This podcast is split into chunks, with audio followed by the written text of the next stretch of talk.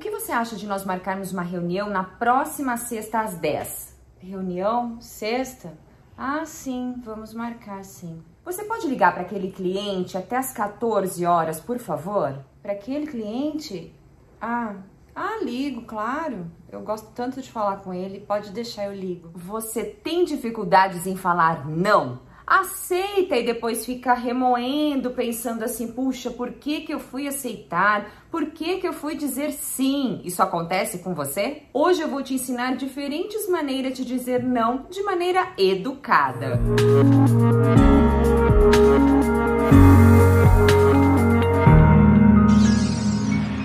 Olá, speaker! Eu sou Fernanda de Moraes, fonoaudióloga e uma apaixonada por comunicação, essa ferramenta tão sensacional que melhora os nossos relacionamentos pessoais e profissionais. Então aproveita o conteúdo de hoje. Se você caiu de paraquedas por aqui, já aproveita para se inscrever no canal, curtir esse vídeo e ativar o sininho. Para quê, Fernanda? Para receber as notificações com os novos vídeos que nós postamos todas as semanas. E para você que já é um speaker, que já me acompanha aqui no canal, muito obrigada por sua presença mais uma vez. Sem você, eu não estaria aqui. E eu quero começar esse bate-papo contando para você que eu sempre tive dificuldades em falar não também. E é algo que eu tenho que trabalhar dia após dia na minha vida. E isso é bastante comum. Eu ficava muito insegura de dizer para as pessoas: "Olha, você tá me pedindo isso, eu não vou fazer".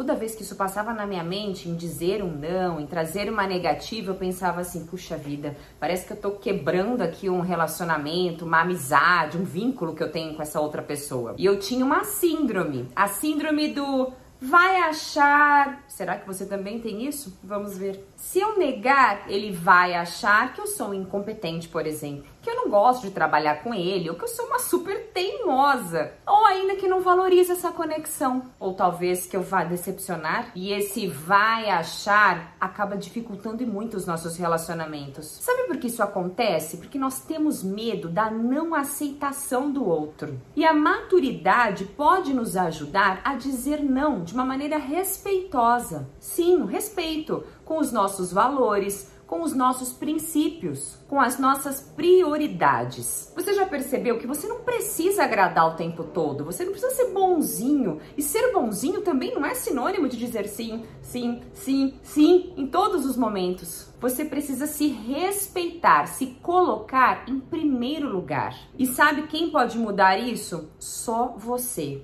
E é claro que existem profissionais que podem nos apoiar, por exemplo, um psicólogo, caso eu tenha uma dificuldade emocional de lidar com isso, um fonoaudiólogo para me ajudar na comunicação e olha aqui, por isso estou aqui hoje para te ajudar. Pense nisso. Não importa quais são os motivos, aprender a dizer não é essencial para nossa saúde mental e para o nosso bem-estar. O nosso tempo e a nossa energia são preciosos e eu preciso usá-los com sabedoria. E isso significa que não dá para fazer tudo mesmo. Uma das razões de nós termos dificuldades em falar não é a síndrome do impostor. Você já ouviu falar? É aquela situação que você se sente incapaz que você se sente desvalorizado, não preparado. Ah, eu não vou conversar com ela porque eu não tenho experiência suficiente.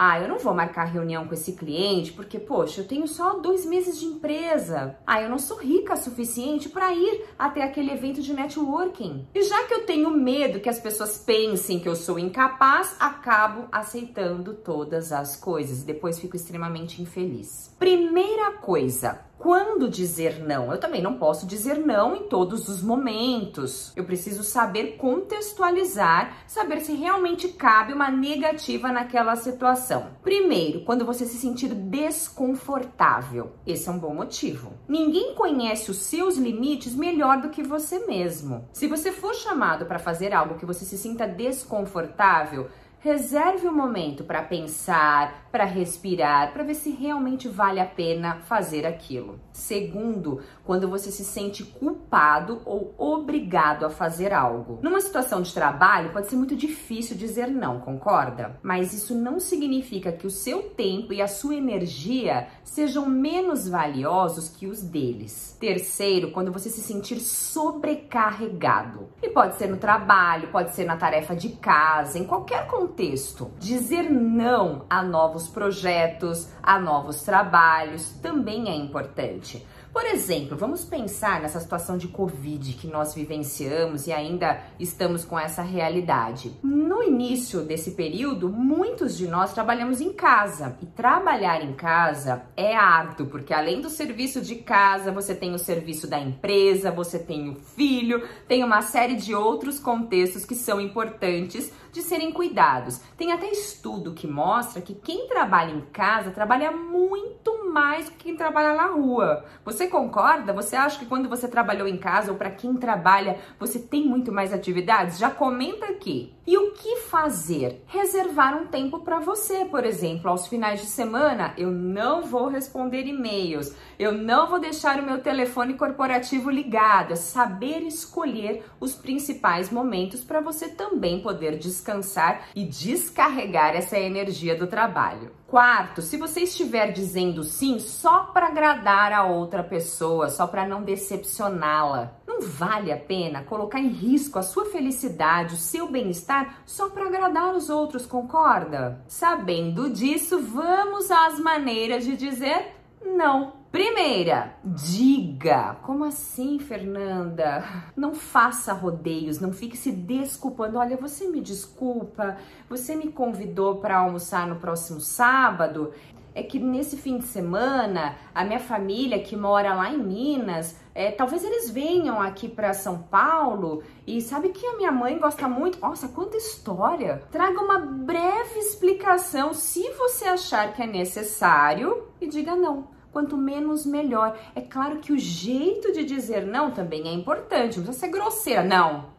Não quero, não vou. Não precisa dizer assim, né? Claro.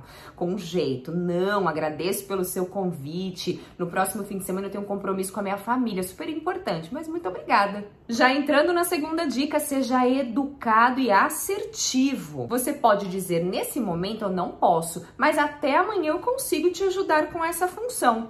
Percebe como é diferente, como é muito mais leve e você respeita o seu tempo também? Essa é uma abordagem mais educada. Você assume o comando e diz para outra pessoa que agora não dá. E assim você vai ter um tempo de qualidade amanhã para resolver essa situação. Terceiro, devolva a pergunta para a pessoa que fez. Numa situação de trabalho, por exemplo, o seu líder pediu para você realizar algumas tarefas e você pode responder: Sim, eu posso resolver essas três tarefas que você me pediu, mas não em duas semanas, em três eu consigo fazer de uma maneira muito melhor. E você devolve a pergunta: como que você quer que eu priorize essas tarefas? Quarto, seja firme. Se alguém não pode aceitar o seu não, será que ela é uma boa pessoa para conviver com você? Será que realmente se importa com o seu dia a dia, com a sua rotina, com a sua saúde mental? Faça essa reflexão. Fique firme e não ceda, caso você veja que realmente não é importante, não é interessante para você naquele momento. E quinto, seja egoísta. Egoísta? Como assim, Fernanda? Coloque a sua necessidade em primeiro lugar. Tem uma frase do Warren Buffett, o bilionário super famoso, que diz o seguinte: a diferença entre as pessoas bem-sucedidas e as pessoas muito bem-sucedidas é que as muito bem-sucedidas dizem não a quase tudo. Agora você já sabe dizer não de maneira educada, generosa e respeitando o seu tempo e as suas limitações. Pratique dizer não e a vida será muito mais leve, muito mais agradável. Te vejo muito em breve, meu querido speaker. Até o próximo vídeo. Um beijo. Tchau, tchau.